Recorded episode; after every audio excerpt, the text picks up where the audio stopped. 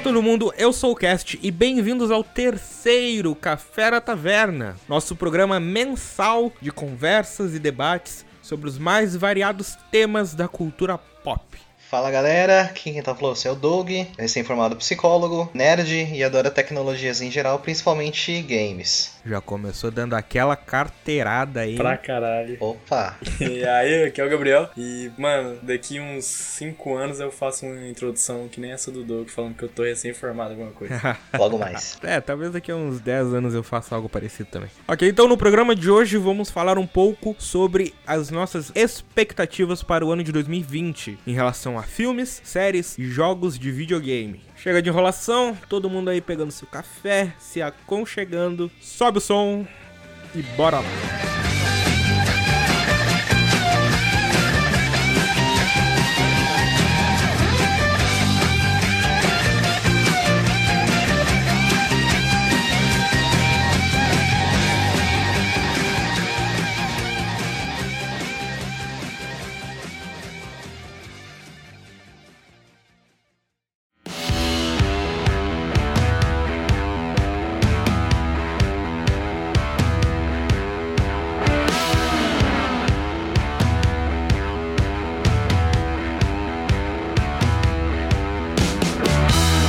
Começando então a categoria aqui com meus companheiros de mesa, vamos falar de filmes. Filmes que estrearão em 2020 e o que, que a gente pode esperar deles. Começando já com algo relacionado ao nosso último episódio, a gente tem agora em abril o novo filme do Marvel Studios, Viúva Negra.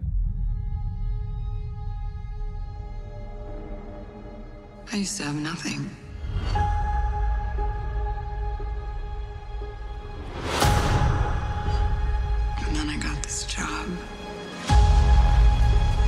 This family.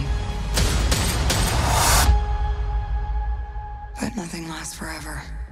Yes, primeiro da minha lista. E aí, gurizada, o que, que vocês esperam desse filme? Um pouco atrasado, né? Cara, de todos os novos lançamentos da MCU desse ano, é o que mais tá me deixando pra cima, sabe? É, me deixa um pouco indignado, mas ao mesmo tempo intrigado. Porque, poxa, eles deixaram a personagem morrer pra finalmente fazer um, um filme dela. Pra mim, tipo, sabe, esse filme devia ter sido antes. Depois do Guerra Civil, antes até do Guerra Infinita. Pra mim tinha que ser mais ou menos na época do Capitão América, mano. Pelos trailers que a gente pode presumir, é um filme que vai ser importante. E é uma personagem importante. Ela é uma dos seis originais. E deixaram pra finalmente dar a real importância que ela merece depois que, tipo, o arco dela já se concluiu. Querendo ou não, a gente não vai ver a história aí adiante. A gente vai ver passado, porque o futuro, o destino dela, a gente já sabe. A gente já sabe como é que vai acabar isso. Bom, é meio broxante pensar assim, mas, bom, a gente espera que pelo menos seja que nem quando George Lucas demorou anos para fazer o episódio 1, 2 e 3 do Star Wars para que a tecnologia atual do, da produção de filmes na época fosse suficiente para fazer exatamente o que ele queria, como o filme merecia. E espero que seja assim, que eles tenham esperado para que a tecnologia seja o suficiente para dar o que Viúva Negra merece. Realmente, pensando assim, é um filme que já deveria existir. Também tem a questão de que é uma história menor, não no sentido de menor importância, mas no sentido de menor impacto, porque a grande guerra que definiria o destino do universo foi travada no passado. Se fosse uma outra super guerra que iria definir como o universo iria continuar, não faria sentido, já foi o ápice. A saga do infinito acabou. Agora é hora de voltar um pouco, dar pequenos passos, relembrar fatos antigos. Querendo ou não, é um acerto porque dá aquele respiro, assim como foi o Homem-Aranha longe de casa, dá aquele respiro depois de todo aquele frenesi do Ultimato. Eu não tô ansioso como eu tava ansioso pros filmes da Marvel ano passado, mas filme da Marvel sempre filme da Marvel, né? No dia da estreia vai estar tá lá eu lá, com a pipoca na mão, esperando ver um bom filme. Tipo, na, na, esperança de ser um bom filme, né? Assim, eu particularmente, eu não tô tão na hype desse filme da Viúva Negra. Assim, eu assisti toda a saga do infinito,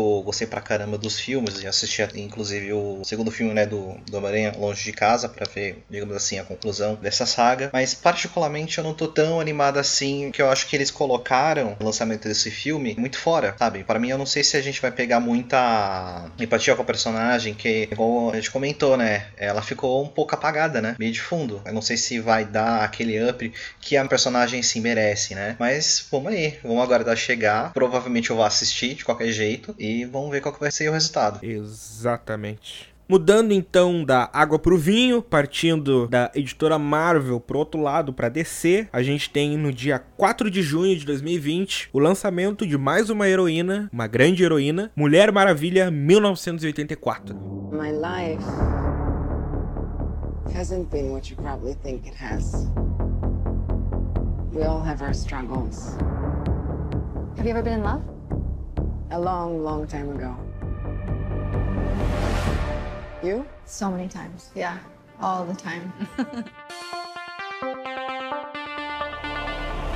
eu vi o primeiro filme, mas eu não acompanhei os trailers desse que tá para sair. Então, realmente eu não tenho como opinar sobre o assunto não vi o primeiro filme, não me interesso pela história da Mulher Maravilha por algum motivo. E não sei, cara, acho que eu não vou ver. No presente momento dessa gravação, o universo DC tá muito confuso. Que eles simplesmente não sabem o que fazer. Por exemplo, a gente teve todo um arco de construção pro filme da Liga da Justiça, que não rendeu o que eles esperavam que rendesse. E aí, do nada, surge um filme do Coringa, feito para maiores, com uma história mais profunda. Não sei se ganhou tudo no Oscar, porque a gente tá gravando antes do Oscar, mas tá levando tudo que é estatueta para casa. Fez mais de um bilhão. E, tipo, eles não sabem o que fazer. Tem um filme isolado do Batman em produção. Eles ainda querem fazer o Flashpoint lá com o Flash. E tem esse filme da Mulher Maravilha, que se passa depois do primeiro filme dela. Então, em teoria, tem a continuidade. Só que se passa antes dos filmes de 2016 e 2017. Passa antes do Batman vs Superman, se passa antes do Liga da Justiça. E meio que desmente, entre aspas, o que foi dito lá. Porque lá lá foi dito que a Mulher Maravilha tinha sumido por 100 anos. Mas aqui em 1984 ela aparece bem ativa pelos trailers. Então faz parte do universo DC? Não faz? É um filme isolado? Não é um filme isolado? A gente tem que considerar o primeiro filme, mas o Steve Trevor morreu, mas ele aí apareceu de novo. Por quê? Como? A gente se interessa? Eu não sei. Pode ser um filme bacana? Pode ser. Eu sinceramente não tenho o que esperar desse filme, porque eu não sei o que esperar de DC. Eu não consigo olhar para Warner e ver um planejamento. Parece que eles só estão lançando lançando filmes aí pra ver se dá dinheiro. Cara, eu não sei se você se esqueceu ou se é porque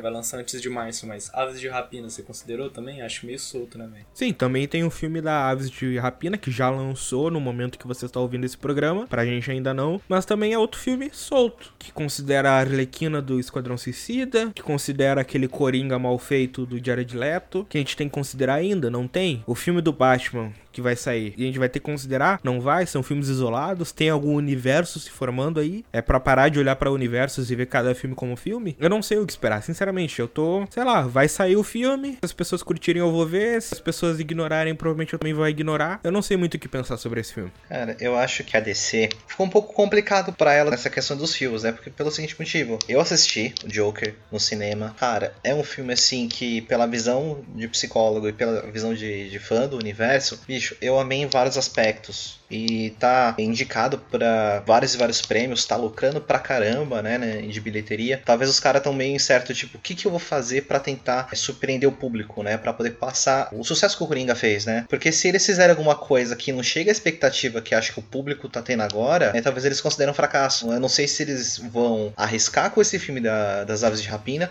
ou eles vão jogar na, na segurança. Mas eu não sei, a gente só vai saber mesmo quando sair o filme e a gente assistir e ter as nossas impressões. Bom, a expectativa minha, na verdade, é que, bom, depois de Coringa, provavelmente vai ser um estopim da DC como uma boa produtora de filmes, porque pelas críticas antecipadas de Raves de Rapina disseram que foi o que Esquadrão Suicida devia ter sido e não foi. Era pra ter sido um puta filme, galera odiou, mas pelas críticas antecipadas do Ave de Rapina, é de se considerar colocar alguma expectativa, porque parece que eles estão tomando jeito, né? Vergonha na cara e fazendo um filme decente. Vamos esperar o melhor, né? Eu ainda quero fazer futuramente um programa falando sobre o universo DC e como que a Warner tem cagado e não acertado esse universo que é tão rico e tão, entre aspas, fácil, porque são histórias já prontas, já consagradas. Mas isso é assunto para outro programa. Indo pro próximo filme, continua continuando nessa temática de protagonista feminina, a gente tem mais um live action de uma animação clássica da Disney com Mulan.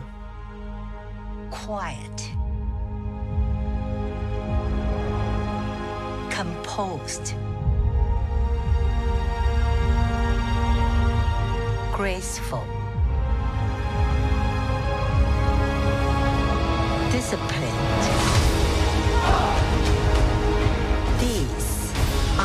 Qualities we see in the good wife.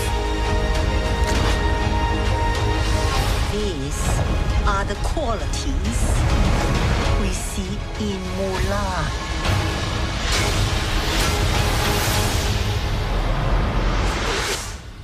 It is my duty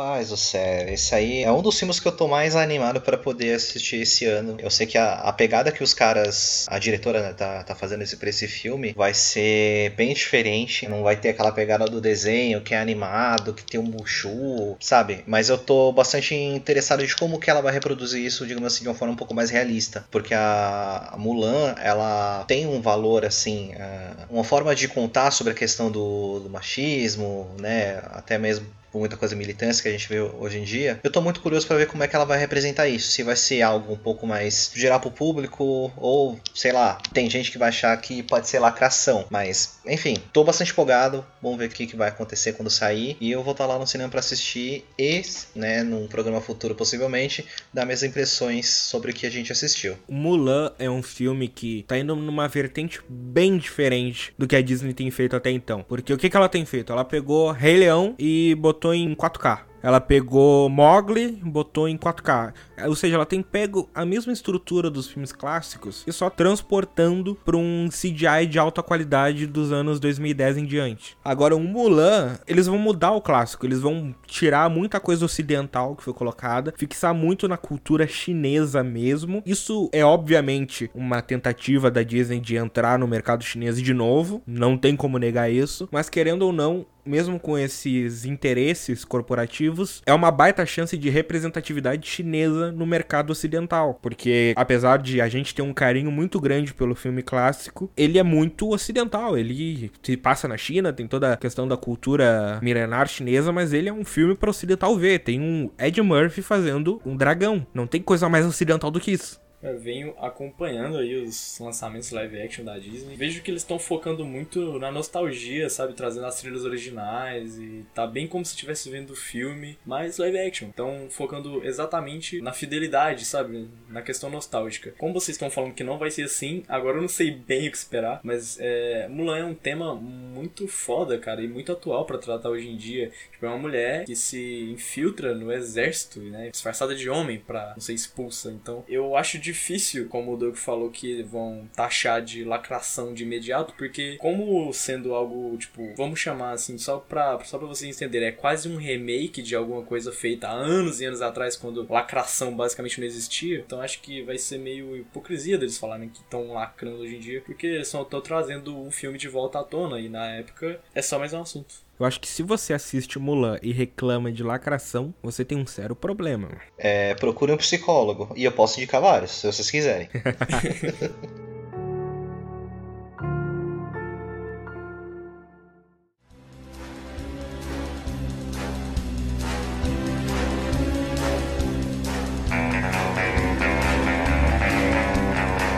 Saindo um pouco então desse protagonismo feminino, vamos agora para os homens de ação com o até então último filme, que foi confirmado que vai ser o último filme, mas né, nunca sabemos, do Daniel Craig no papel do agente mais famoso do mundo com 007 sem tempo para morrer.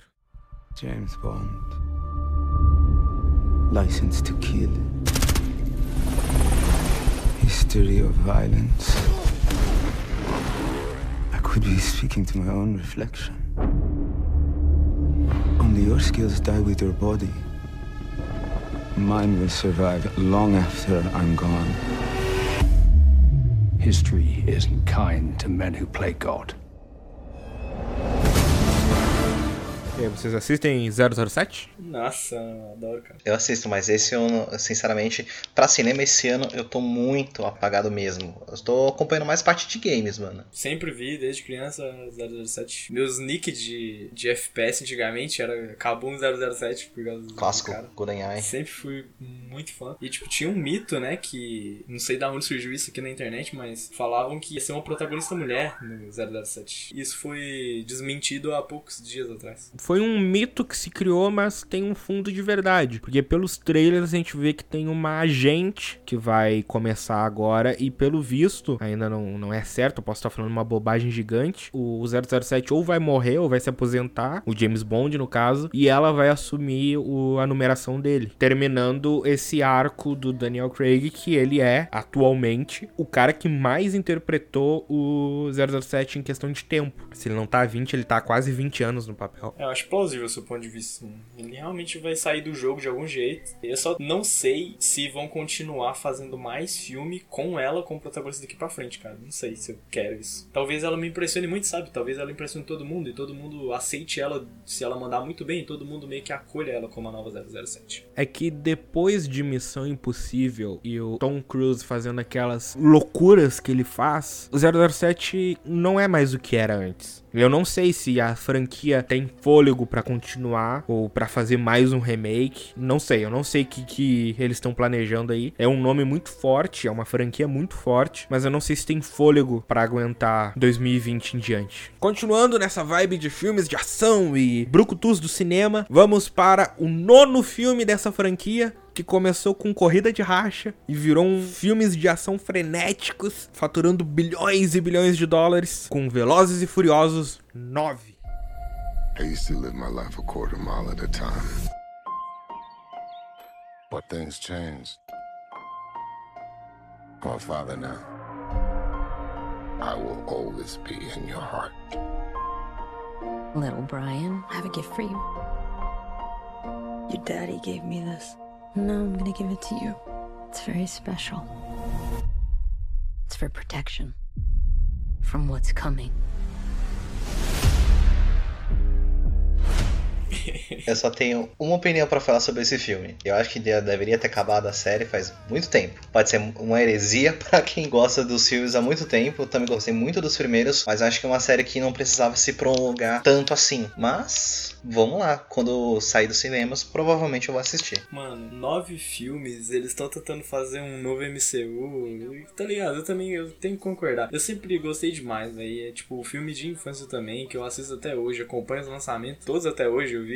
O último que eu vi foi o 8 no cinema, então eu tô acompanhando tudo sim. E cara, até hoje, pra mim, o melhor de todos é o 3, que é o desafio em Tóquio. Saca? Não é nem os caras principais, não tem nem Toreto no filme, só aparece no final, sabe? Então, esses caras novos que aparecem não, não me enchem os de forma alguma, sei lá. Parei de me impressionar com Velozes e Furiosos há muito tempo. Eu não tenho opinião pelo simples fato de que eu nunca assisti nenhum filme de Velozes e Furiosos. Vê, vê o 3. só isso. É pouco provável que eu assista. Por quê, mano? Melhor filme de todos.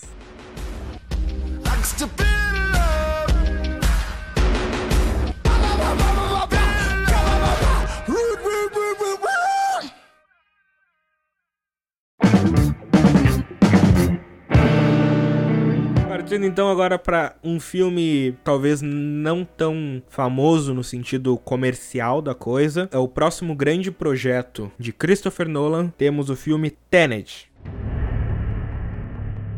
We all believe we'd run into the burning building. But until we feel that heat, we can never know.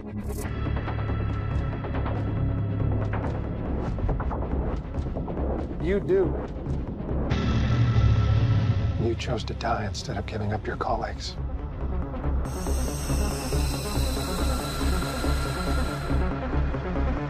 That test you passed?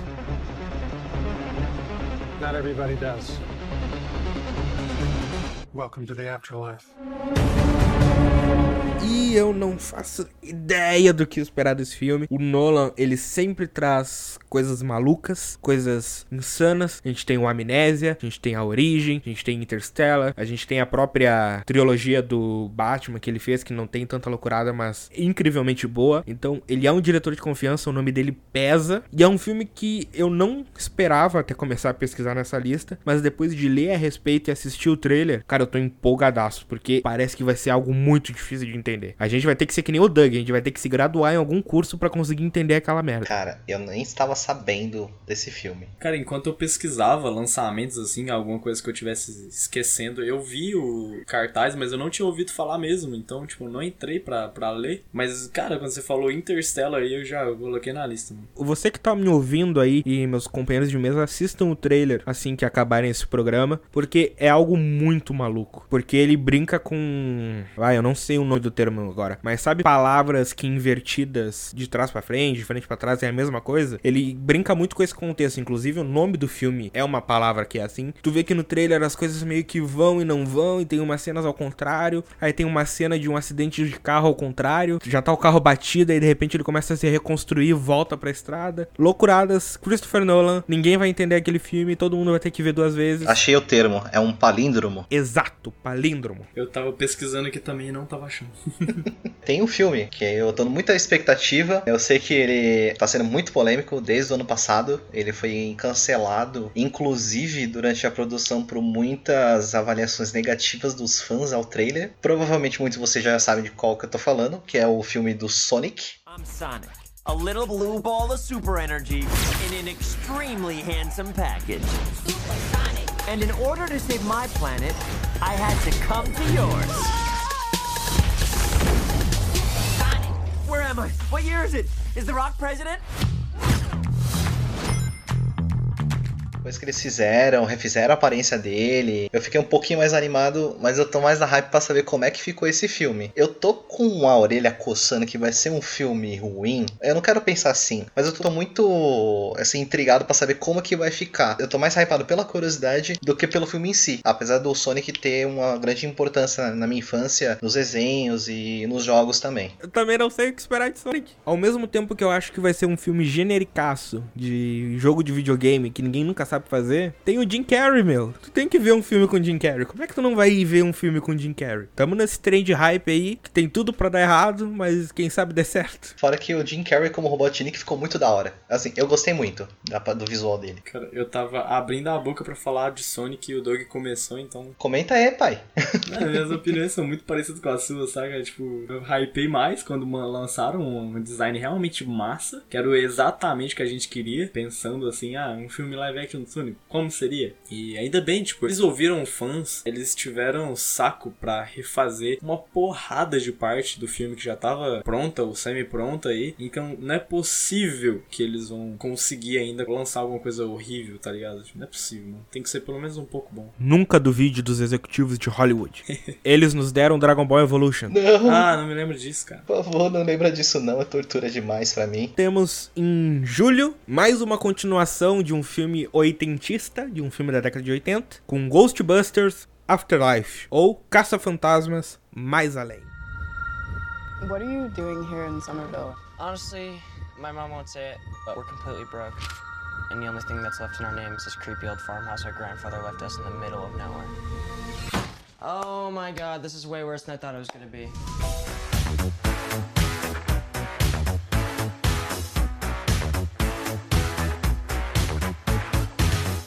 Finalmente vamos ter uma continuação digna dos clássicos da década de 80, porque perdoem quem discorde, que eu acho que ninguém aqui discorda, aquele filme de 2016 foi muito fraco. Que filme de 2016, tá ligado?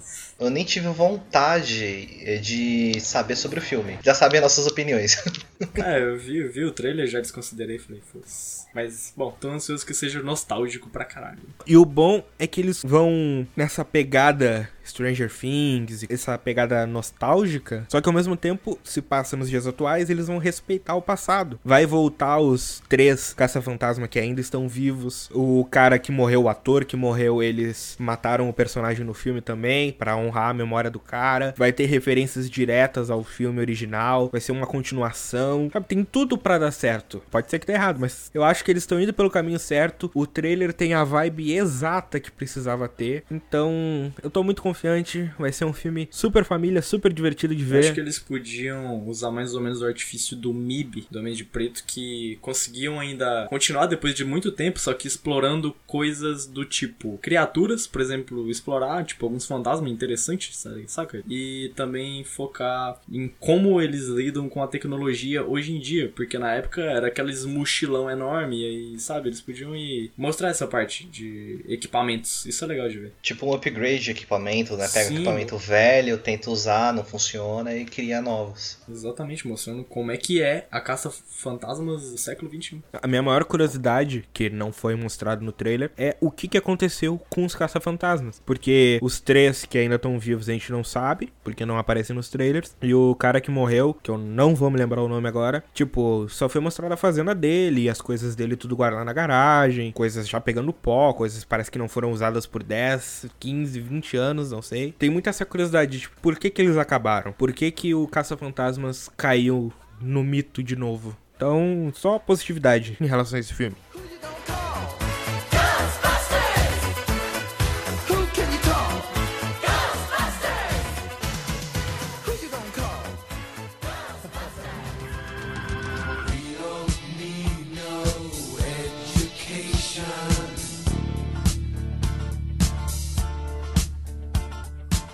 Continuando, nós temos mais um filme de herói. Um filme que devia ter saído há um- pelo menos uns dois anos atrás. Talvez mais anos atrás. Ainda da Fox. O último filme dos X-Men da Fox. Nós temos os Novos Mutantes. What's the last thing you remember, Danny? He said we had to run.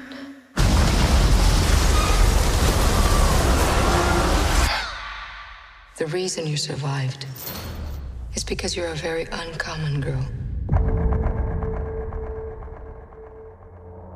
You're not alone. Not anymore. Do you know what mutants are?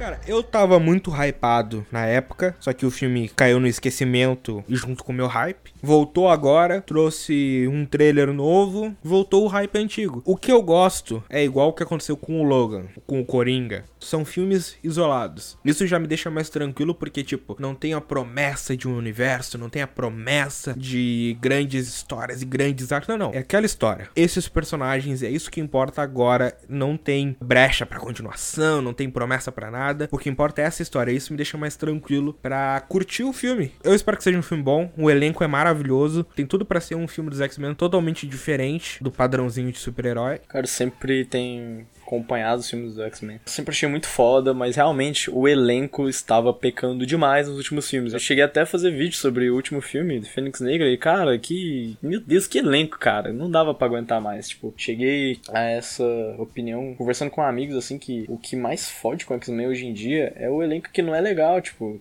muito cara ali você simplesmente queria que fosse outra pessoa. Eu acho que essa é a chance do X-Men voltar à ativa e fazer filmes bons de novo, mas é isso que você falou, tipo, provavelmente vai ser só um filme solto e sem promessa de universo. Eu também não sei se hoje em dia vale a pena voltar com o universo de X-Men, porque já fizeram tantos filmes e. Bom, história pra contar eu sei que eles têm. Com Eu certeza. só não sei se a galera tá afim de ver, mas história tem muito. Agora tá na mão do Kevin Feige, ele sabe o que faz, vai ser maravilhoso, vai ser lindo, mas provavelmente não vai ter nada a ver com os Novos Mutantes. Que as suas palavras sejam ouvidas. Que os caras eles aprendam com os erros. Faz muito tempo que eu realmente não paro pra assistir um filme dos X-Men. Os clássicos eu só assisti mesmo porque, poxa, a gente assistiu o desenho, né? Foi passando o tempo, ficou meio esquisito, meio cinza e, sei lá, tô meio sem saber como opinar sobre esse último filme. Mas com certeza eu vou assistir pra saber como é que tá. Eu vi muita crítica negativa sobre a Fênix Negra. Mas é aquela coisa, né? Para ter opinião, só a gente mesmo vendo pra poder opinar. Exatamente. Eu tenho um ponto muito negativo. Vou vai perder o Mercúrio que eu gosto. Tô tão triste. Só um rápido adendo, né? Nessa situação. Rápido. O último filme da Marvel desse ano, temos mais uma empreitada espacial com personagens que pouquíssima gente conhece, então tem tudo para dar certo. Temos o filme dos Eternos, que vai lançar no dia 4 de novembro de 2020. E eu não sei o que esperar desse filme. Eu não sabia o que esperar de Guardiões na época. Eu não sei o que esperar desse filme hoje. Pode ser bom, pode ser ruim, pode dar certo, pode dar errado. É um filme da fase 4, não sei. Espero boas coisas, como sempre. Meu ponto de vista é simples e direto. Elenco caríssimo, não é possível que eles vão correr o risco de fazer merda com esse filme. Acho que eles têm muito a perder, saca? Então eu acho difícil eles fazerem cagada, acho que vai ser bom. Tomara. A Marvel não tem me decepcionado nos últimos filmes, então acho que vai ser um filme muito bom. E com certeza eu vou estar lá para assistir, não sei se na estreia, mas a minha namorada vai me puxar pela orelha pra assistir junto com ela, porque ela ama filmes da Marvel. Então com certeza eu vou estar lá. Ainda na Marvel, mas talvez no filme mais polêmico atualmente, por causa do trailer, nós temos mais uma investida da Sony no universo do Homem-Aranha com o filme Morbius. Michael, I've known you since you were a child. You have a gift. You always have. If there's an answer to your disease, you'll find it.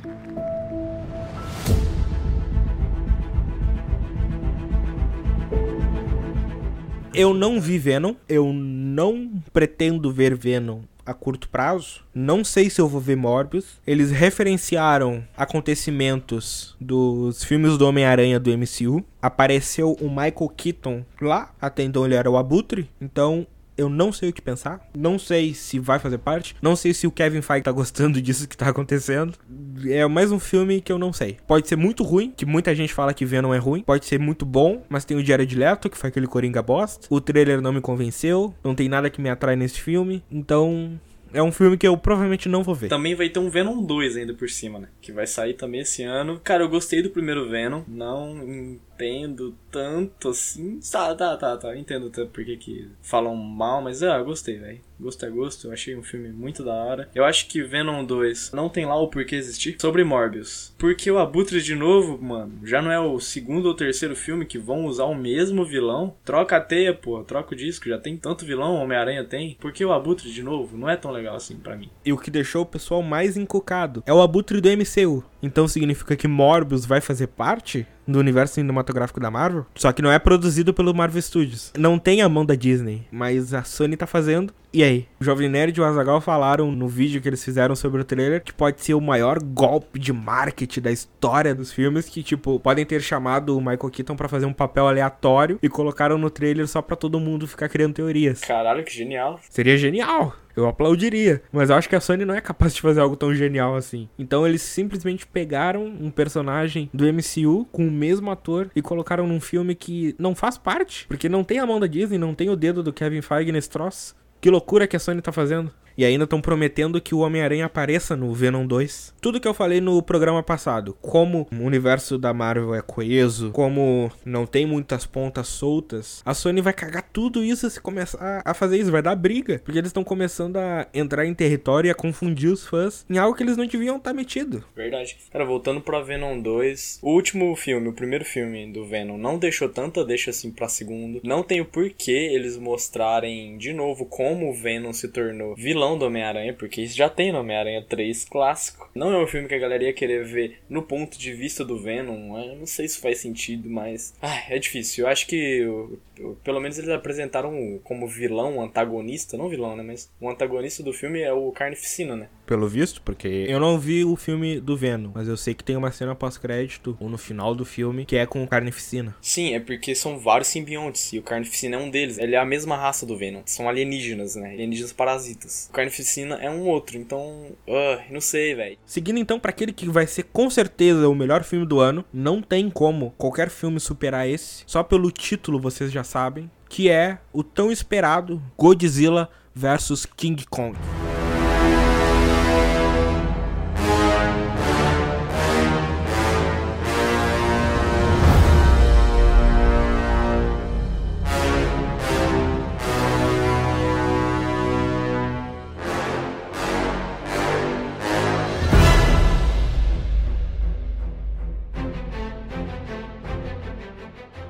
Particularmente, eu não tava esperando esse filme. Particularmente, eu também não. Eu dormi no Godzilla número 1. Eu não quis ver o número 2. Mas, mano, quer saber mesmo? Eu acharia foda ver o Godzilla quebrando pau no King Kong. Eu só vou ver eles caindo no pau e eu vou levantar do cinema e ir embora, porque é só o que eu preciso ver.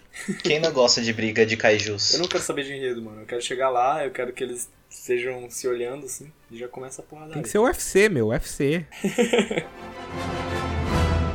Partindo então para os últimos filmes do ano, provavelmente, é capaz de serem adiados para 2021. A gente tem Duna. Vocês sabem o que é Duna? Não. Não. Duna, meus queridos companheiros, é simplesmente um dos maiores livros de ficção científica espacial já escritos. Cara, Isaac Asimov? Não, não é Isaac Asimov. Mas eu já ouvi falar assim. Da década de 60, ele é um livro considerado pai da fantasia espacial, com pessoas que dizem que influenciou muito obras como Star Trek, Star Wars, e finalmente vai ter uma adaptação até então decente desse livro. Teve uma adaptação na época, bem anos 60 mesmo, daquele jeito bem tosquinho. E esse ano vai ter. Tudo diz que é esse ano mesmo que vai sair. E cara, eu não li o livro, mas só pelo que o pessoal fala, pelo que a fanbase idolatra esse livro, minhas expectativas estão lá em cima. Porque se é o filme que foi baseado no livro precursor de todas essas franquias que a gente ama, não é possível que esse filme seja ruim. Ok,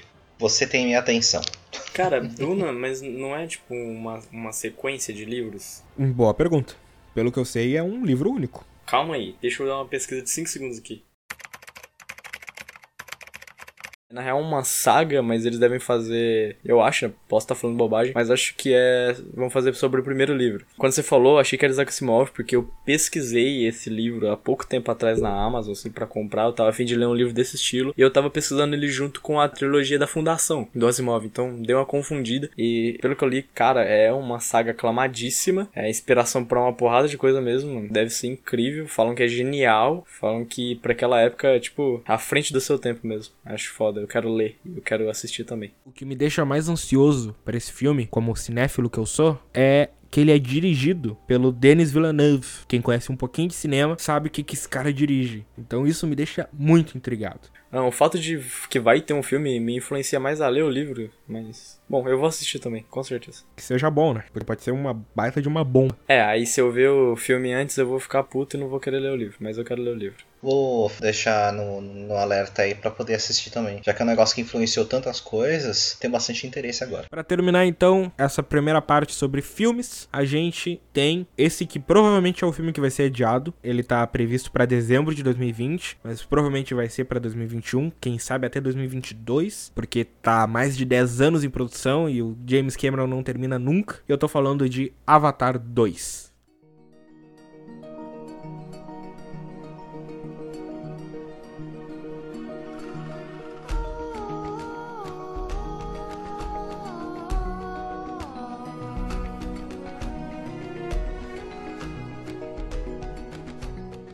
Cara, Avatar foi uma revolução. Você pode não gostar, você pode achar que é uma história clichê, que os efeitos não são tudo isso, mas inegavelmente Avatar foi uma revolução. Assim como existe o cinema antes de Star Wars e depois de Star Wars, existe o cinema antes de Avatar e depois de Avatar. James Cameron, como sempre, impactando o cinema e ele trouxe um dos maiores filmes, tanto que foi o maior filme em bilheteria até ano passado, e ele vem vindo agora de novo, mais de 10 anos depois, com uma bomba que tá todo mundo esperando, tá todo mundo crendo que vai ser um dos melhores filmes já feitos, porque o cara se empenha demais e expectativas lá em cima, porque eu acho que vai ser um grande filme. Cara, eu tô ansioso, sabe, para ver o Eng aprender a dobrar os outros elementos.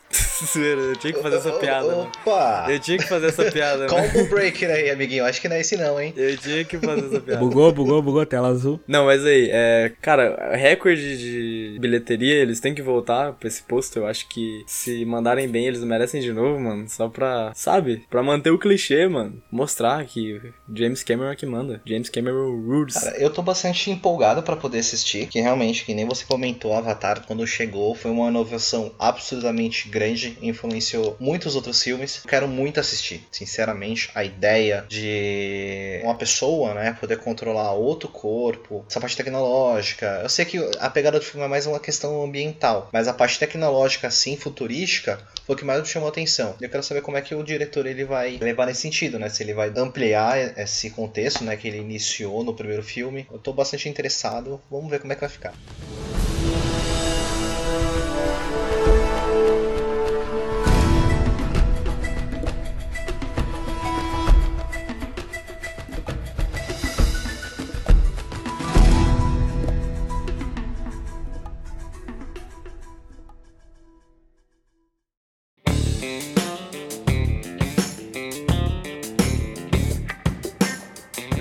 Essa parte falando sobre filmes. Vamos partir das telonas para as telinhas e vamos falar brevemente sobre algumas séries que estão previstas para sair no ano de 2020. The Haunted of Hill House, segunda temporada.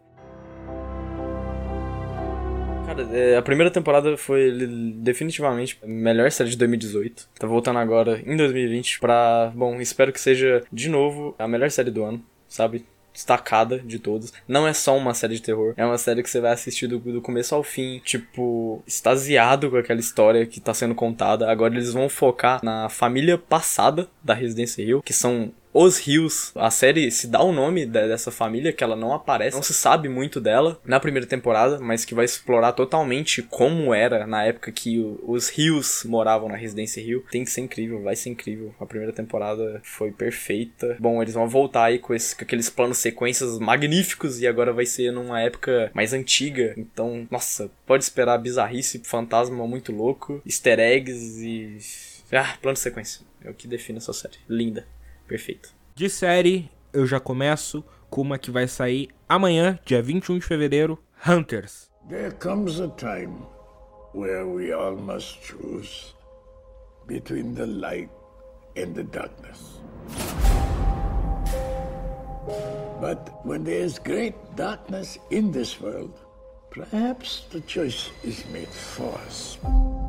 Você não faz ideia do que eu tô falando. Eu só vou te dizer o seguinte: é uma série estrelada pelo Al Pacino, que ele é um líder de uma organização que caça e mata nazistas. Caralho. Gostei já de matar nazistas. Caralho. Então, meu, vai sair na Amazon, vai ser incrível e só o que eu tenho que falar. Interessei-me. Vai matar nazista. Pra mim já, já, já me ganhou. Só isso. Cara, se me lembrar um pouquinho que for, o filme do Tarantino, Bastardos Inglórios já, já ganhou-me. É, o Revoacho Xaná. Temos mais um spin-off nos mundos das séries, com uma série interminável, que eu nunca vi, mas só pelo que o pessoal fala, eu também concordo que já devia ter acabado há muito tempo. Mais uma série derivada desse universo que gera muito dinheiro pra Fox, agora pra Disney, The Walking Dead World Beyond. Essa série, ela tem um plot bem interessante que vai tratar da primeira geração que nasceu e cresceu no mundo depois do apocalipse zumbi. É uma trama que intriga, provavelmente pode ser uma série boa, só que o fato de estar tá linkada a uma franquia já saturada no mercado me desanima. Cara, Fear the Walking Dead não foi bem. Por que que essa seria? Eu não consigo imaginar. Se fosse qualquer outra série com o mesmo plot, só não tendo The Walking Dead no nome, provavelmente já estaria bem mais interessado para ver. Cara, a gente quer série nova boa de zumbi, não quer derivar de The Walking Dead. The Walking Dead é a puta série que eu amei muito tempo. É, mas velho, chega, velho favor, parem. A série tá tão morta quanto os zumbis que estão tendo lá na Terra, velho. Tipo, para mim foi muito bom até a terceira, quarta temporada. Depois ficou um negócio tão. O zumbi ficou muito de plano de fundo. Aí ficou muito conflitinho entre as pessoas. Tudo bem que é algo interessante, né? De você pensar sobre, mas para mim perdeu tudo que me chamou a atenção em The Walking Dead, saca? Eu parei de assistir na quarta temporada e eu só tô vendo que estão lançando temporada por temporada, transformando uma máquina caça-níquel do que realmente realmente fazer uma série com continuidade. Assisti até a oitava, pra mim já não tava valendo muito a pena depois da quinta. E, cara, eu tentei assistir o Fear the Walking Dead quando saiu, não rolou, não gostei. Vou tentar essa série nova, com certeza. Se não rolar, fazer o que, velho? Não tem mais saco pra The Walking Dead, mas em off ou não, vou deixar uma recomendação aqui. Se o cast quiser deixar, ele deixa. Assistam Black Summer, mano. Não esquece de zumbi hoje em dia.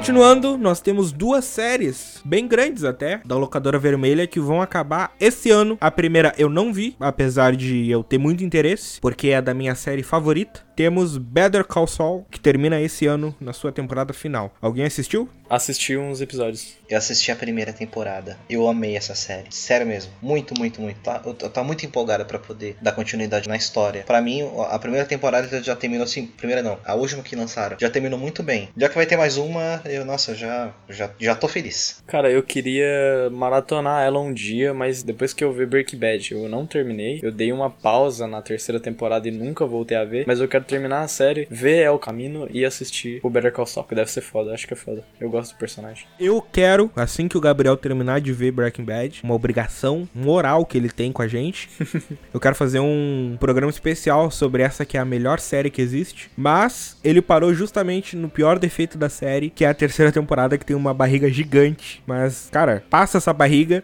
que assim que tu entrar na quarta temporada, vai ser dois toques tu termina essa série, que é inacreditável. Eu espero que seja exatamente isso, porque eu parei justamente por causa da terceira temporada que eu não tava tendo saco para ver. É, a terceira temporada é uma barriga gigante. Eu mesmo, na época que assisti pela primeira vez, parei na terceira temporada também, mas depois eu volto e eu não me arrependo nem um pouco. Eu mesmo parei na quarta, porque eu, eu acreditei que era o final da série, porque para mim, o final da quarta... É perfeito, né? É muito bom já, cara. Aí eu falei pra minha namorada que ela ficou insistindo o tempo inteiro para poder assistir. Ela falou: Você terminou de assistir? Terminei. Terminei a, a, quarta temporada. Ela falou: Não, tem a quinta. Eu falei: Sério? É. Falei, então tá. Então vou encarar como se fosse um final secreto. Aí eu fui assistir. E, cara, é fantástico. É, é, é incrível. Não vamos falar detalhes. Vamos deixar isso pro programa futuro. Gabriel termina de ver. Sério. Tu precisa terminar de ver. Eu juro que irei. Mais uma série da Locadora Vermelha que vai acabar esse ano, que eu não sei se vocês viram, mas eu gosto, que é a série alemã Dark. Tá de sacanagem que vai lançar a última esse ano. Esse ano, a terceira e última temporada de Dark lança esse ano. Meu amigo, é sério, eu tenho algumas anotações absurdas no caderno de teorias para tentar explicar os universos. Cacete. é sério, de tanto que eu amei essa série. Mano, assisti primeira temporada, não sei porque, acho que eu ainda não tinha a segunda quando eu terminei, e aí eu não voltei a assistir, mas eu quero. É uma série realmente fodíssima, mind blowing pra caralho e, bom, depois que eu ver a segunda, com certeza eu vou ficar hypado pra terceira. Assista, é sério. E mais uma série para fazer nos programas aqui, porque temas é o que não falta. Então, futuramente a gente pode fazer um podcast, vai durar pelo menos umas 3 horas pra gente falar de todas as teorias, tentar explicar os universos e a gente chegar a uma conclusão, que eu acho que vai ser uma série que ela explica as coisas no tempo dela, então dá tempo de criar muita teoria, a gente viajar muito e eu imagino que ela vai deixar algumas pontas em abertos para interpretação. Se eles deixarem, para mim vai ser um vai ser um plus, saca? Que até tipo a origem, né? Você não sabe exatamente o que aconteceu no final, mas você especula. E eu, eu particularmente gosto muito disso. Não sendo que nem Lost, acabando de uma maneira agradável, já tá bom para todo mundo. Isso.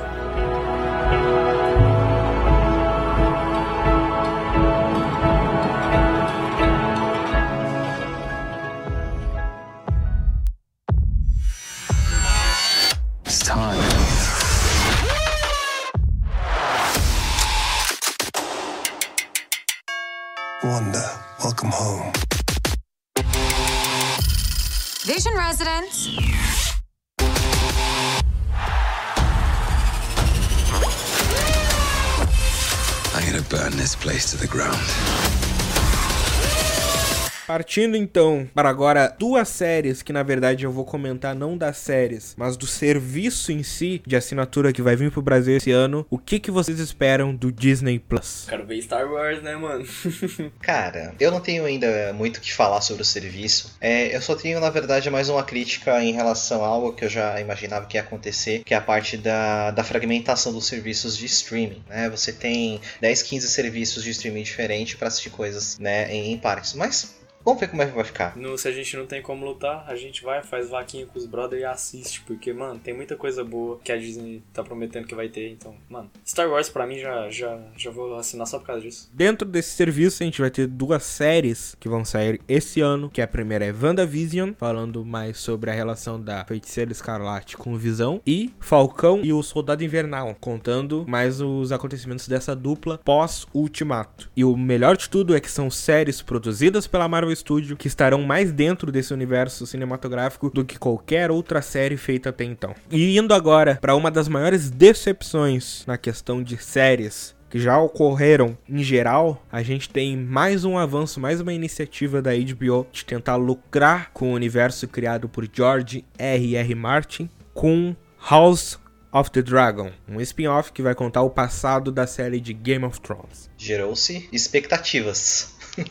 para saber se, se vai rolar direitinho mesmo, se eles vão fazer um final bom, né? Que olha da série, deixou a desejar. Expectativas negativas, tu quis dizer, né? Ah, sim. Tentei ser um pouco otimista, aí dessa vez não, não deu muito certo. Cara, eu não tenho muito o que opinar, ainda não assisti a série. Quero ver um dia, mas, né. Eu não vi a série, eu leio os livros, eu não sei o que achar dessa série, porque não existe. Quer dizer, até que existe um livro sobre os Targaryen, mas tipo, eu não sei se a série vai se basear nesse livro. Eu acho que não, acho que vai ser uma história original. Então, como uma história original pode ser muito bom, mas também pode ser muito ruim, porque querendo ou não, Game of Thrones era bom quando era baseado nos livros. Quando começou a criar, ficou uma merda. O final é uma porcaria. Eu vi o final da, da série, eu não vi a série por completo, porque eu já li os livros, né? Mas tudo que não tem nos livros eu vi da série. E sabe, que cocô, né? Que cocô gigante fizeram. É, tinha tudo para dar certo, mas deu errado.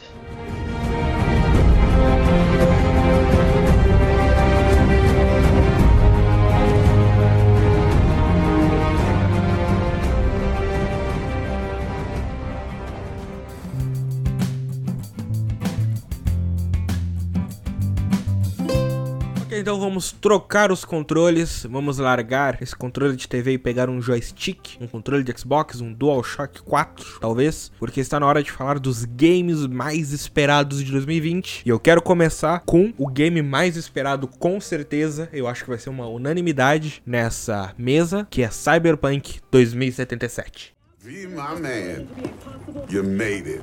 You blown up all over the news. Are you alone? I just want the money. You got the chip? All right, start her up, Bug. Why don't you go to the bathroom, wash up? We gonna be with you in a minute. What? Oh, come on, man. Your neck, it's a mess.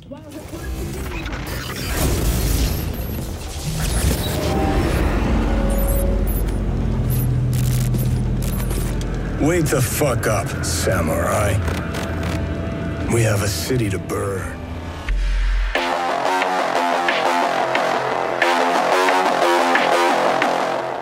Estou apenas esperando as pré-vendas. Eu quero ver mais gameplay e mais trailer para poder dar uma opinião, mas levando em consideração que é um game da CD Projekt Red que fez The Witcher, eu tenho certeza que o jogo vai ser fantástico. Só o fato de ser da Project Red já tem minha atenção completa e ainda juntando com um subgênero melhor de todos que tem na real, mano, Cyberpunk, eu espero bem demais esse jogo. Eu tenho certeza que eu vou comprar no lançamento. Tô hypadíssimo. The Witcher para mim definitivamente top 3 dos melhores jogos já feitos. Cyberpunk não vão deixar a desejar. Tem o Keanu Reeves no jogo, velho, que doideira. Tem gráfico foda, primeira pessoa, customização. Não sei porque que tem customização de personagem se você nem vê seu personagem, mas tem carro voador. Cara, é Cyberpunk, é um jogo completo da nova geração que apresenta uma puta cidade bonitaça e Cyberpunk mundo aberto. Cara, perfeito. Não tem como dar errado. Não tenho o que comentar. O Gabriel já falou por mim. E cara, e tem a melhor pessoa, Keanu Reeves, velho.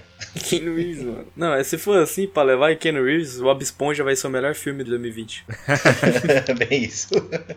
Ainda nesse universo de RPG, mas indo lá para as terras nipônicas, temos esse que é um provavelmente o remake mais esperado do ano, que é Final Fantasy VII Remake. Look, I'm involved in things. Dangerous things.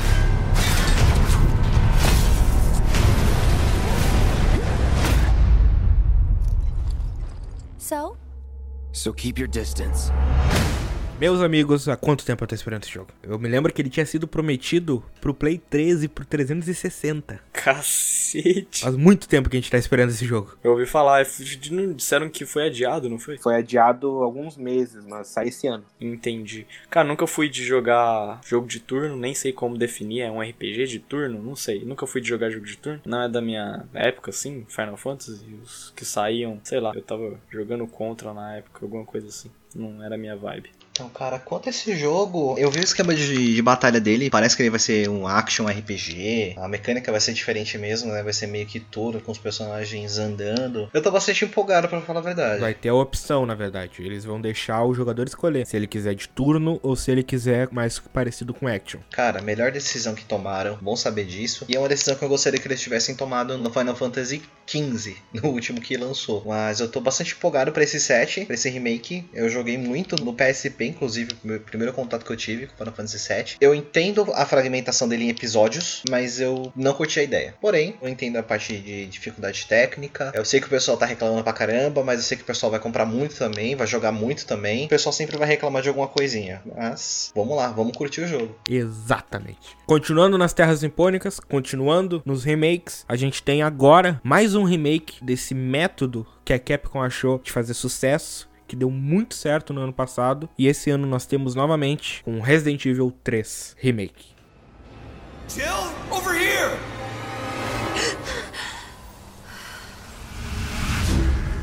What the hell? How could this many people be infected? This city is completely cut off, isolated. Don't look at me like that, alright? I'm not infected. But right now it's got a hard on for the only two stars left in town. They don't need a bleeding heart like you getting in the way.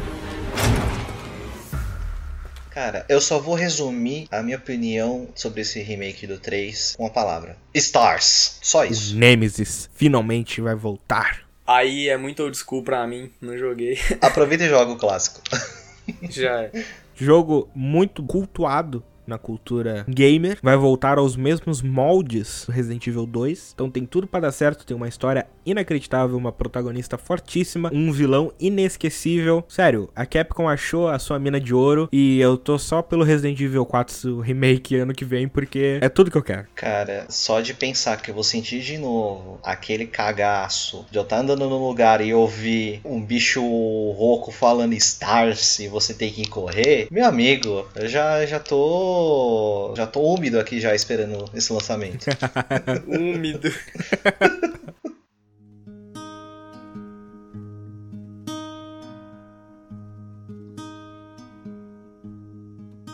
I walk through the valley of the shadow of death, and I fear no evil because I'm blind to it all in my mind.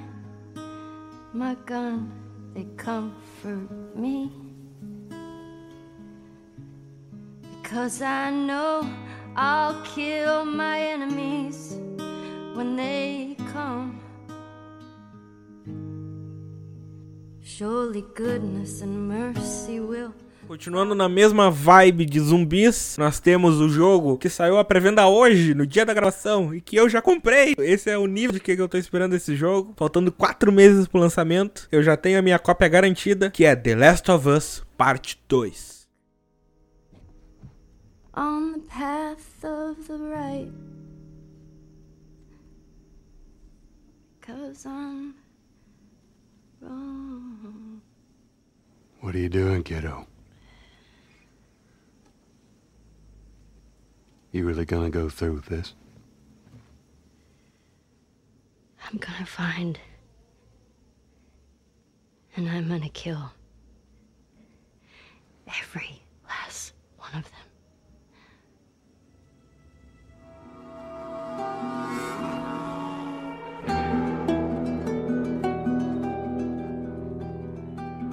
Jogo bonito, na moral. Tá muito foda esses gráficos. Cara, o que esperar da Naughty Dog em 2020? Essa empresa não erra, ela passou toda a década de 10 sem errar. Para começar com o maior jogo da década, que é The Last of Us, lançaram o Uncharted 4, que foi inesquecível, um término de saga espetacular, e agora estão aí com The Last of Us Parte 2. Tudo para dar certo, o hype lá em cima. Eu fiz o que eu sempre critico, eu comprei na pré-venda, mas vamos lá, tô empolgadaço. Depois do Cyberpunk é o jogo que eu mais tô esperando em 2020. Eu tenho que manter as minhas expectativas lá no chão, porque eu sou cachista, não pretendo deixar de ser, eu não vou jogar. Fazer o quê? Só sinto pena. Herege. Tô tranquilo, faz falta não. The Last of Us, eu tive o primeiro contato com ele foi no PS3, quando eu já tinha a versão remaster pro PS4, e depois eu fui jogar o remaster e eu não senti assim muita diferença em relação gráfica, mas que história fantástica, maravilhosa, mesmo que você não tenha oportunidade de jogar, apesar do jogo estar tá na faixa ali às vezes 30, 40, 50 reais, né, pra você comprar segunda mão, assiste a história pelo menos pelo YouTube, cara, é sério, vale muito a pena você conhecer a história, saber do drama e você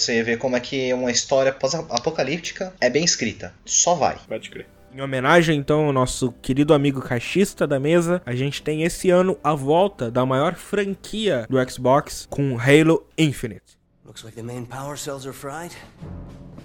Auto shut down. Triggering survival mode.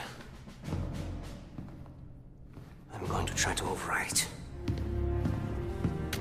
Okay. You can hear me in there, I hope you're ready. Please don't die. Please. Don't die.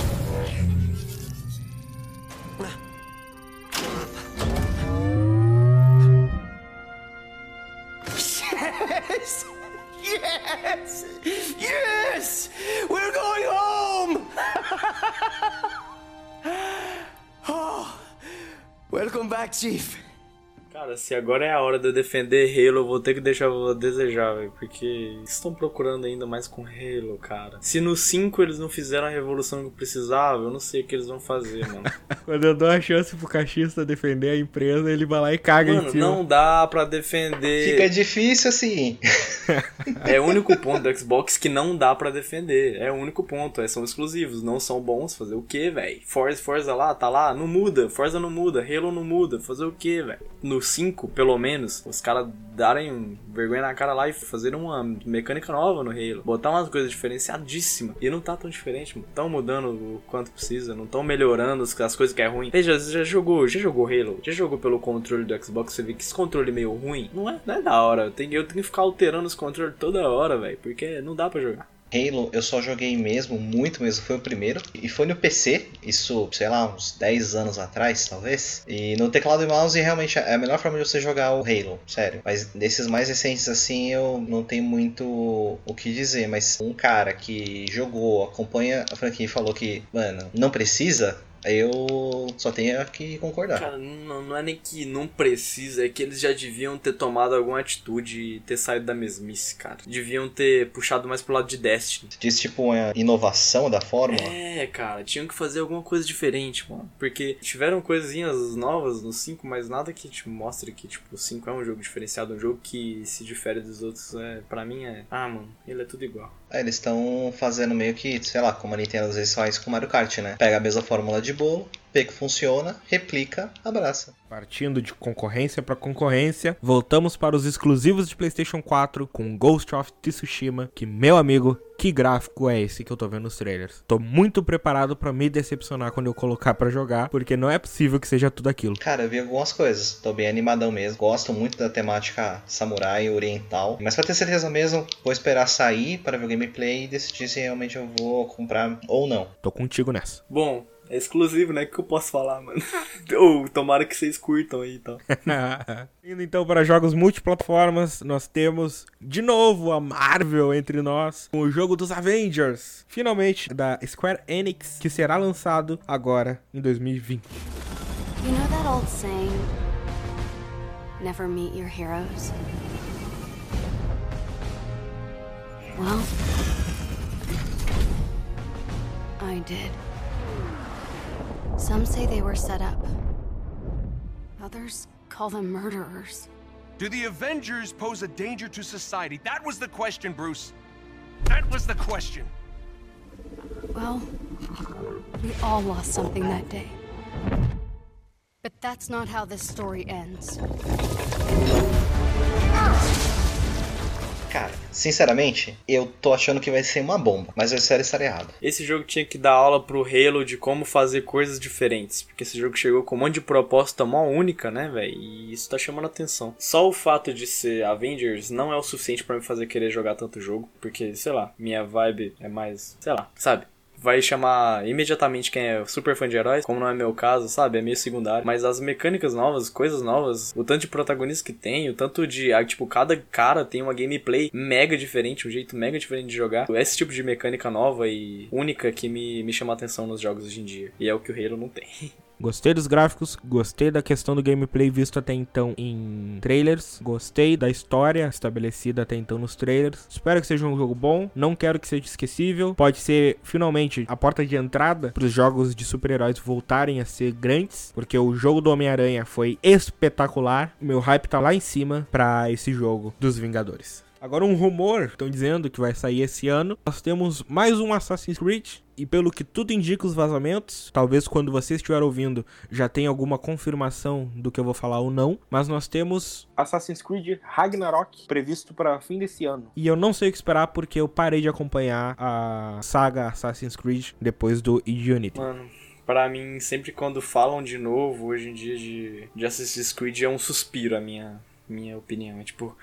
Ai, tá ligado? Tipo, por que ainda? Pra mim, depois de Black Flag, o que que virou essa saga, velho? Pra onde foi em Origins? Que gameplay estranho. O que que fizeram com o Odyssey, mano? Que jogo é aquele? Estranho pra caralho. Acho que se tirasse o título Assassin's Creed do Origins e do Odyssey, eu estaria muito mais interessado. Parece um jogo espetacular. Imagina um jogo em Esparta, com aqueles gráficos. Parece espetacular. Mas o fato de ser Assassin's Creed me deixa totalmente desinteressado. Cara, se colocasse um jogo chamado Origins e colocasse lá, mó. Véi, o mesmo estilo de jogo. É só tirar o negócio que a galera ia ver como totalmente diferente, né? Não ia esperar o que que era quando Assassin's Creed ainda era Assassin's Creed 2, por exemplo. A galera ainda tem saudade. Não queria que mudasse desse jeito. É estranho, né? Às vezes a gente quer tanto que alguma coisa mude e às vezes a gente quer só que deixem quieto como era. E até Black Flag funciona. Eu queria um encerramento, porque eu acho que toda boa história tem que ter um bom final. E Assassin's Creed não me deu um bom final. Teve um término, entre aspas, lá no Assassin's Creed 3, com a morte do Desmond, mas, tipo, não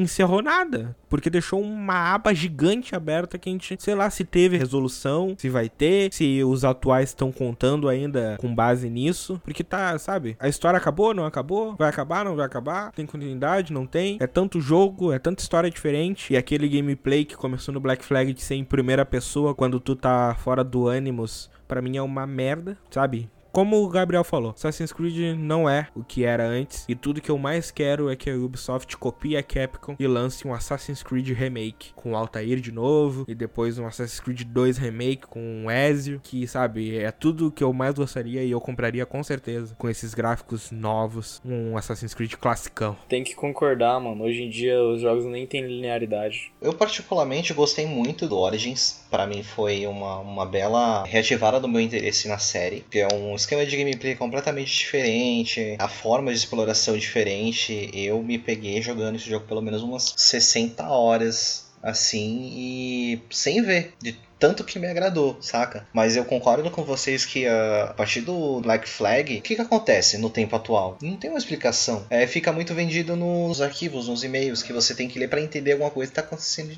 externa. Depois que o. Eu não vou falar o nome dele, porque, né? Talvez spoiler. Ah, um jogo de quase 10 anos, o Desmond que morre.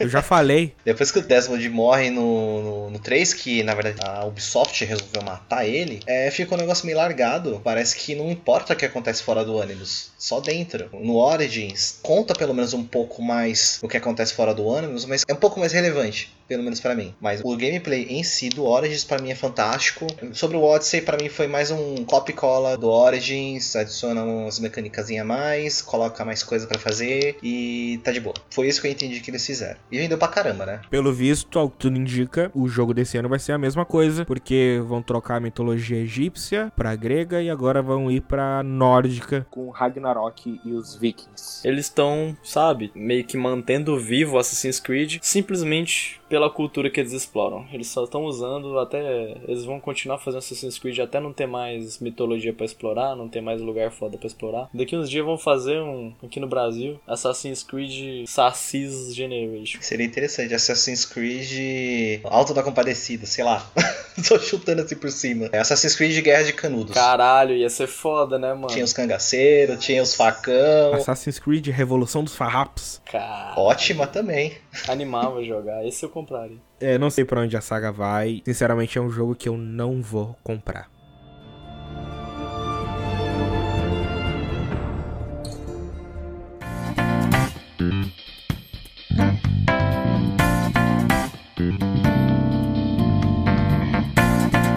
Nós falamos muito de PlayStation, demos uma menção honrosa em respeito ao, ao Gabs sobre Xbox. Eu queria falar sobre Nintendo Switch, que eu tenho, e eu tô muito na hype de um jogo fantástico que infelizmente ele vai lançar em japonês, que é o Persona 5 Scramble, que vai sair pro Nintendo Switch e PS4. A história vai ser canônica, né, com a história original, só que o esquema de gameplay vai ser completamente diferente, vai ser mais puxado pro estilo Musou, né, do Destiny Warriors, né, de você matando geral. Eu tô bastante animada por ser Persona 5 e por ser o estilo que quando eles mesclaram com alguns jogos, como Fire Emblem, por exemplo, me agradou muito. Então, para mim, é a hype desse ano né? Vai lançar em fevereiro. E também, segundo remake, digamos assim, no Xenoblade Chronicles, que Puta que pariu, cara. Que jogo delicioso que você joga 200 horas e você nem percebe. Sério, eu tô muito animado pro lançamento desse também. Vai lançar em algum momento desse ano. Por enquanto é isso. Vamos ver mais o que, que vão trazer pra gente. Tá saindo bastante remaster. Para quem comprou o Nintendo Switch, tá aproveitando bastante para pegar talvez a época do PlayStation 3 ou Xbox 360, né? Eles lançaram recentemente o Gunslinger, que quem não jogou, jogue. É isso aí, cara. Para quem comprou o Nintendo Switch, eu acho que tá sendo um grande investimento. Meu caso, também tô achando isso. E é só isso que eu tinha comentar mesmo sobre o Switch. Tem uma curiosidade foda sobre os títulos do Persona, eu quero dar uma jogada ainda. They say twins are connected. They finish each other's sentences, Read each other's minds. feel each other's pain. And sometimes they even relive each other's worst memories. This is wrong. This is all wrong. Mom?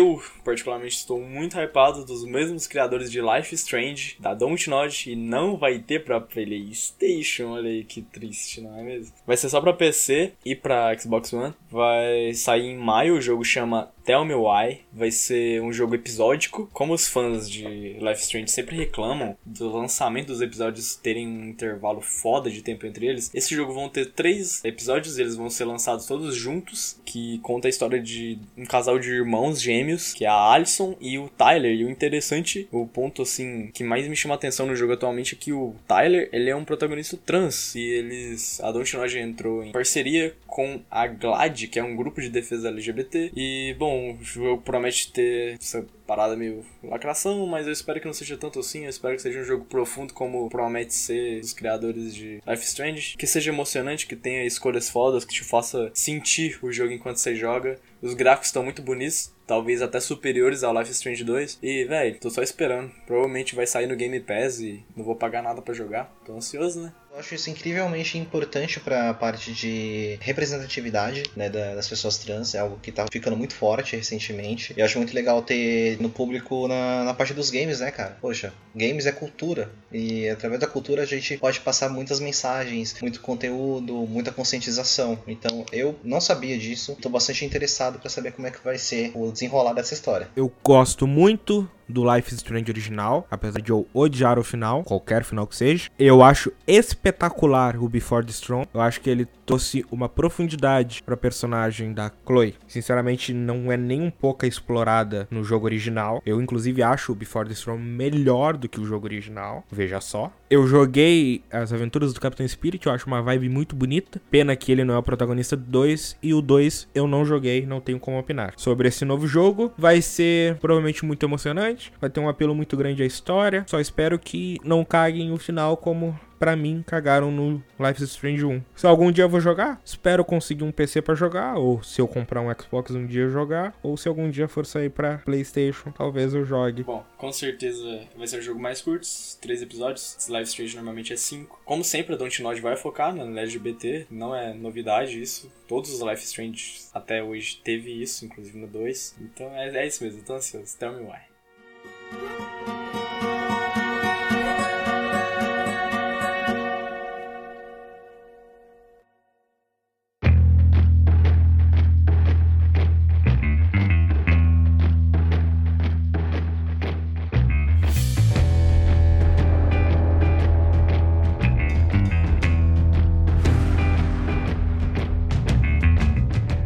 Encerrando então a parte de jogos, a gente tem com certeza o que vai ser o maior lançamento do ano, grande mudança nos videogames no ano de 2020, que é a mudança de geração, com o lançamento do PlayStation 5 e do Xbox Series X no final de 2020. Cara, eu vou comprar aquela lixeira. É, a lixeira e o PS5 que a gente ainda não sabe como é. Talvez você já saiba, mas a gente, no tempo que a gente tá gravando esse podcast, a gente só tem a logo que é exatamente igual do PlayStation 4. só que com 5. Como sempre, nova geração vai ser gráficos melhores, vão vir com SSD, ou seja, tchau loading. Provavelmente não vai ter nada muito espetacular esse ano, nem ano que vem. Não vou comprar as versões originais, vou esperar sair as versões Slims, provavelmente em 2022. Mas é isso aí, meu. Nova geração, vamos ver o que, que a geração do 4K vai ter pra gente, porque agora é tudo 4K nativo, né, tia? Não é mais o luxo, agora é o padrão. O padrão é 4K. Yes. 4K 60 FPS. Menos que isso, recuse.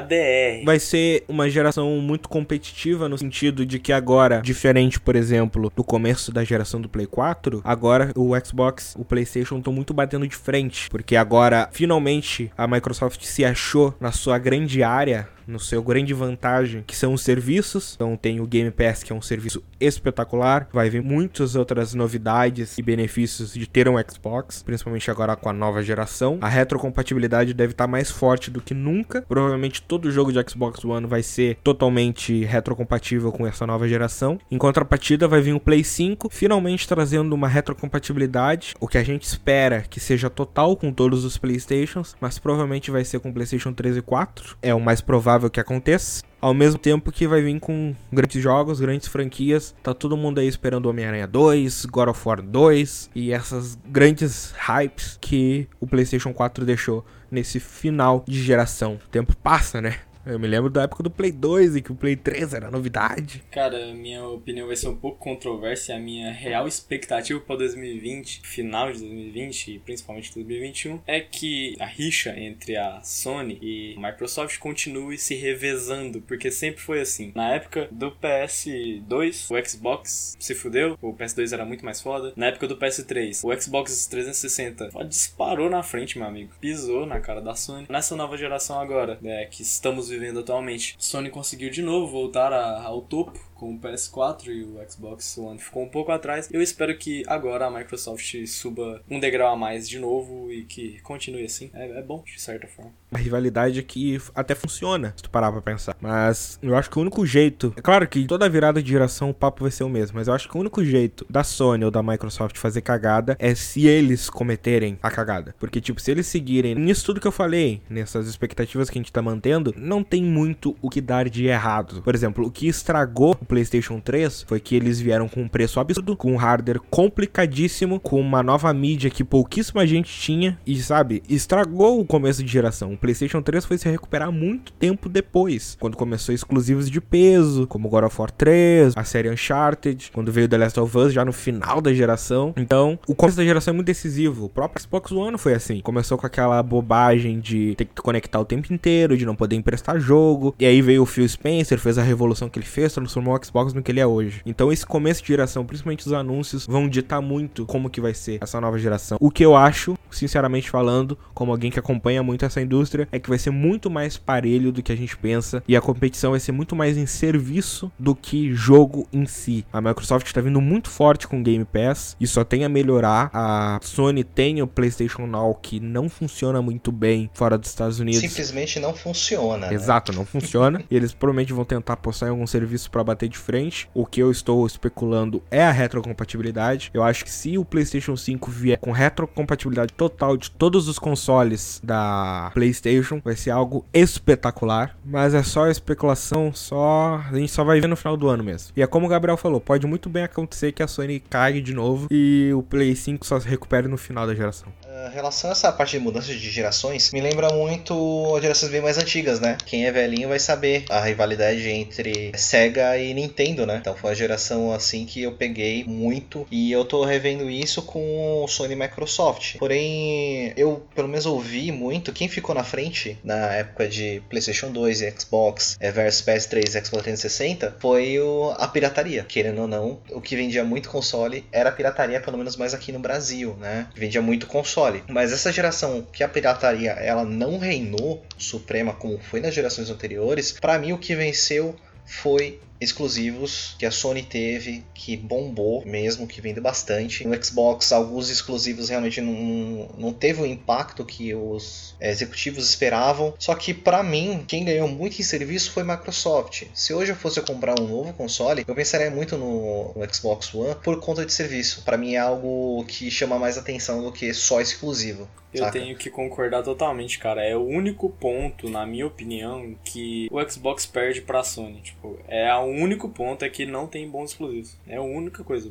Minha grande expectativa da nova geração é o salto gráfico que vai acontecer. Porque o que que acontece? Muita gente fala: "Ah, não, porque console é atrasado, console tem hardware antigo, os PCs são muito melhores". Sim, Todo mundo sabe disso. O problema é que para uma produtora começar a investir num jogo, em uma engine nova, para começar a manter gráficos que uma RTX 2080 Ti consiga rodar, ela não pode pensar só no cara que tem PC e no cara que tem esse PC em específico com essa placa de 7 mil reais. O cara tem que pensar no cara que tem um console de 2, 3, 4 mil reais em cima da estante. Então, obviamente, apesar de os PCs serem extremamente superiores toda a vida aos consoles, são os consoles que determinam a evolução dos gráficos nos jogos. Foi assim do 16 pro 32, do 32 pro 64 e do HD pro Full HD e agora que a gente tá no 4K. Então, eu estou ansioso para ver como que vai ser esses gráficos reais em 4K nativo, porque agora as produtoras têm um hardware bom para trabalhar nisso, com um mercado alarmante, porque hoje em dia TV 4K tá em média 1.500 no mercado. O que era luxo antigamente tá virando padrão. Assim como o Full HD há 10 anos atrás era luxo e hoje é tipo o padrão mínimo, o 4K vai virar o padrão mínimo. E eu tô doido para ver o que, que os games vão trazer com mais pixels do que a gente jamais teve.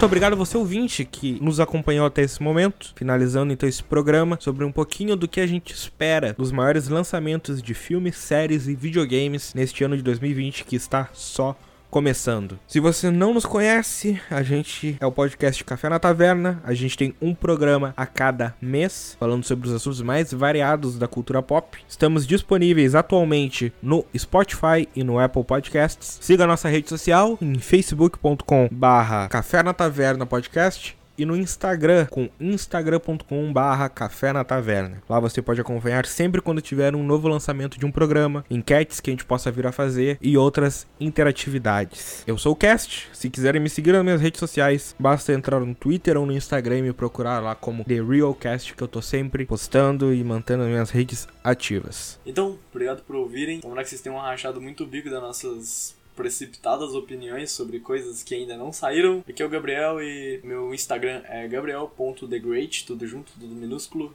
Só tô usando isso aí mesmo de rede social. E agora eu vou jogar Far Cry New Dawn que eu comprei na promoção, me julgue. Então é isso aí, galera. Muito obrigado por ter acompanhado o nosso podcast até o final. Ficamos felizes de vocês darem opiniões sobre novos temas né, que a gente pode conversar aqui, né, discutir juntos. Se vocês quiserem me acompanhar na rede social, eu tenho um Instagram, né, que é underline Doug Will underline, com o mesmo nome pro meu Twitter. Eu costumo postar algumas coisas relacionadas a games e também relacionadas à minha profissão, né, de psicólogo, e também temas juntando as duas áreas. Por mais estranho que pareça, sim, tem muito em comum. Era isso então, agradeço novamente e até mês que vem. Valeu! Falou!